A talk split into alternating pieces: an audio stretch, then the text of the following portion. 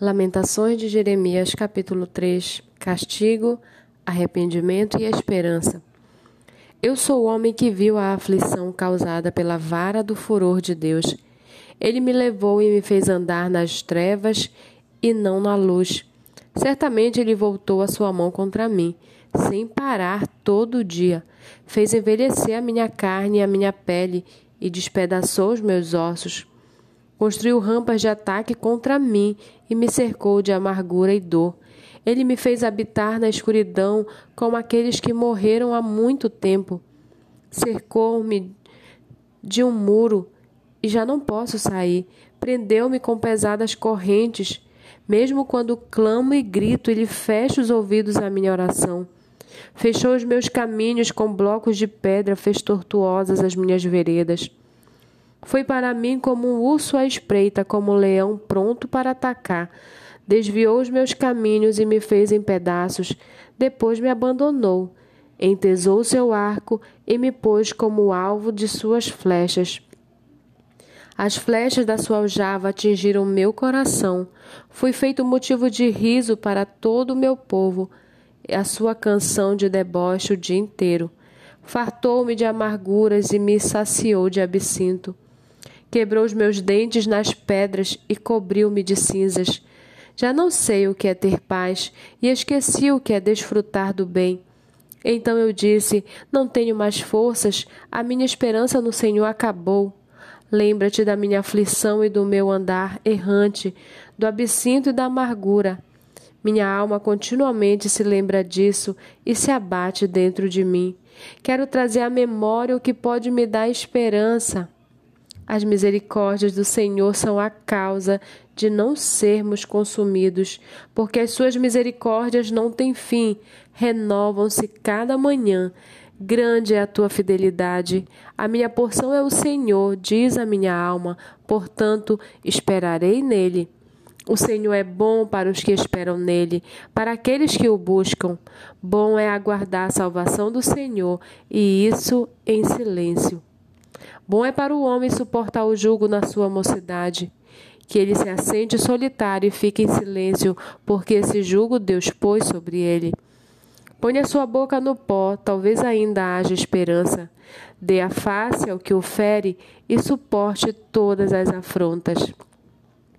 O Senhor não rejeitará para sempre, ainda que entristeça alguém, terá compaixão segundo a grandeza das suas misericórdias porque não aflige nem entristece de bom grado os filhos dos homens.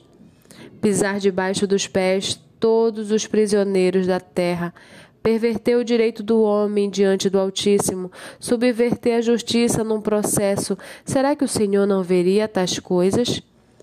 Quem é aquele que diz e assim acontece, sem que o Senhor tenha ordenado? Por acaso não é da boca do Altíssimo que procedem tanto o mal como o bem? Por que se queixa o homem? Queixe-se cada um dos seus próprios pecados.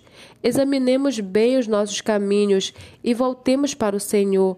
Levantemos o coração juntamente com as mãos para Deus nos céus, dizendo: Nós pecamos e fomos rebeldes. Tu nos perdoastes.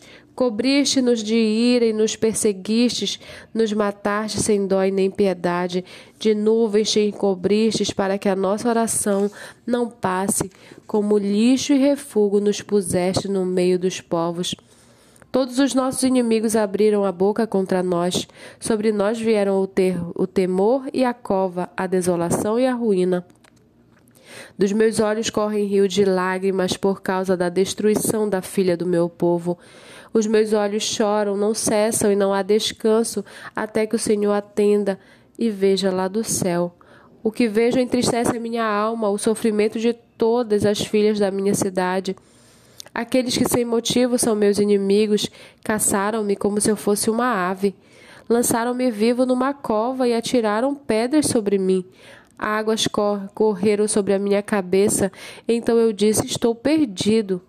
Da mais profunda cova, Senhor, invoquei o teu nome, ouvistes a minha voz quando pedi. Não feches os teus ouvidos aos meus lamentos, ao meu clamor. No dia em que te invoquei, chegaste perto de mim e disseste: Não tenha medo. Defendestes a minha causa, Senhor. Remistes a minha vida. Viste, Senhor, a injustiça que me fizeram. Julga minha causa. Viste toda a sua vingança, todos os seus planos contra mim. Ouviste as suas afrontas, Senhor, todos os seus planos contra mim, as acusações que me fazem e o que murmuram contra mim o dia todo. Observa-os quando se assentam e quando se levantam. Eu sou motivo de zombaria para eles. Tu, Senhor, lhe retribuirás segundo a obra das mãos deles. Tu lhes darás dureza de coração, que é a tua maldição sobre eles. Na tua ira os perseguirás, e eles serão eliminados de debaixo dos céus do Senhor.